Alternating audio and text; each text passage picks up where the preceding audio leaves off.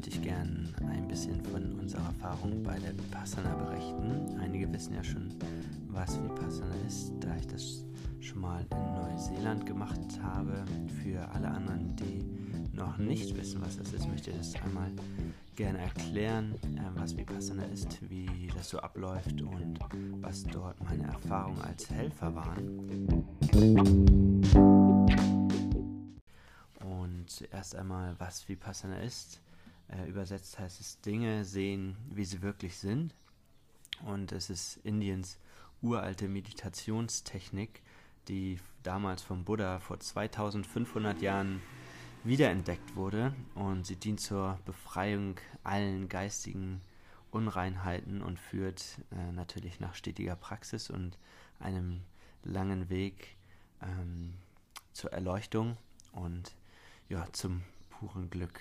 Ähm, also Vipassana ist eine Reise nach innen und man schweigt dort zehn Tage und es ist ein Weg der der Selbsttransformation durch Selbstbeobachtung. Man konzentriert sich auf die tiefe Verbindung zwischen Geist und Körper und die durch disziplinierte Aufmerksamkeit auf die körperlichen Empfindungen erlebt werden kann.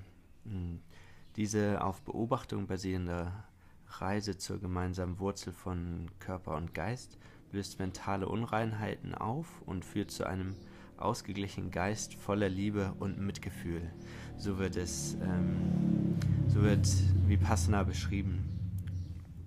Mm, und ja, die wichtigsten Schritte, wenn man dort im Center ist, sind also der erste Schritt, dass man es unterlässt zu klauen, mm, töten, jegliche Art von, von Tiere zu töten, auch keine Mücken oder Fliegen. Äh, man unterlässt es zu lügen jegliche sexuelle, sexuelle Aktivität und äh, keinen Konsum von Drogen jeglicher Art. Und die ersten drei Tage, die man dort ist, atmet man nur durch die Nase ein und aus und spürt den Atem, wie er ähm, ja, rein und raus geht und die Luft beim Ausatmen und die Luft in der Nase beim, beim Einatmen.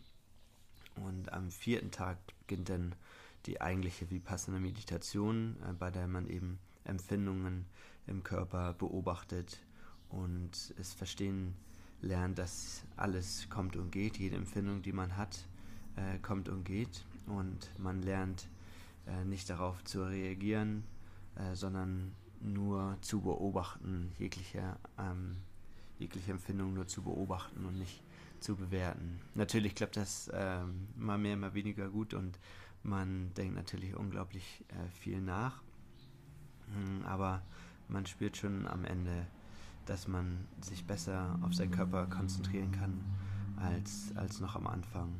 Das Ganze ist kostenlos und basiert auf Spendenbasis. Alle, die ähm, dort sind, dürfen am Ende was spenden und alle, die dort sind und helfen, sind auch, auch freiwillig da. Also es gibt Köche, ähm, Davon war ich zum Beispiel einer. Hm, da erzähle ich gleich, gleich noch ein bisschen ausführlicher. Dann gibt es Manager, die sich um die äh, Jungs und Mädels kümmern, ähm, falls die irgendwelche Probleme haben. Dann gibt es vorne die Lehrer, denen man Fragen stellen kann ähm, zu der Meditation, falls Schmerzen auftauchen äh, oder ähm, was auf jeden Fall passiert ähm, vom, vom lange Sitzen ähm, kann man die Lehrer dort fragen, Fragen stellen zur Meditation und die Meditation an sich findet zehnmal am Tag statt. Für die, die das erste Mal oder für, für die, die zum, zum Meditieren da sind. Mm, zehn Stunden am Tag wird meditiert. Da kommen auf jeden Fall einige, einige Fragen auf. Und ich als Helfer habe nur, nur viermal am Tag meditiert, dreimal davon war, war es Pflicht zu meditieren, morgens, mittags und abends. Und dann hat man abends noch zusammen mit den, mit den Lehrern und äh, mit den Küchenhelfern äh, zusammen meditiert. Ähm, für mich war so der Mehrwert als, als Helfer da zu sein, dass ich der Einzige war, der kein Spanisch verstanden hat in der Küche und ich gerne Spanisch lernen wollte hier in Südamerika. Also war das so wie ein, wie ein zehntägiger Sprachkurs für mich, der mir am Anfang noch äh, Kopfschmerzen bereitet hat, weil ich kein Wort verstanden habe von dem, was da gesagt wurde in der Küche.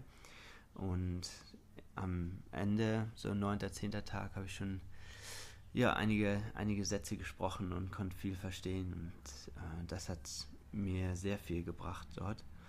Und außerdem kann man die Achtsamkeit, die man bei der Meditation lernt, auch in den Alltagssituationen anwenden. Das heißt, wenn in der Küche irgendwie äh, mal Unruhe herrschen sollte, lernt man ähm, anders damit umzugehen und das ähm, zu spüren, was es mit dem, mit dem Körper macht und nicht gleich darauf zu reagieren. Mm, man lernt viel über die vegetarische Küche. Es gibt nur vegetarisches Essen dort und ähm, ja, für mich als, als Fleischesser, sage ich mal, habe ich viel darüber gelernt, ähm, was man so an vegetarischen Gerichten zaubern kann, die alle super lecker waren. Aber der Hauptgrund für mich war tatsächlich etwas zurückzugeben für die Neulinge, die das erste Mal da waren, so wie für mich gekocht wurde, als ich das erste Mal da war. Das ist eigentlich ein schöner Kreislauf und funktioniert weltweit in allen Centern gleich, dass alle freiwillig da sind und für alle gesorgt ist.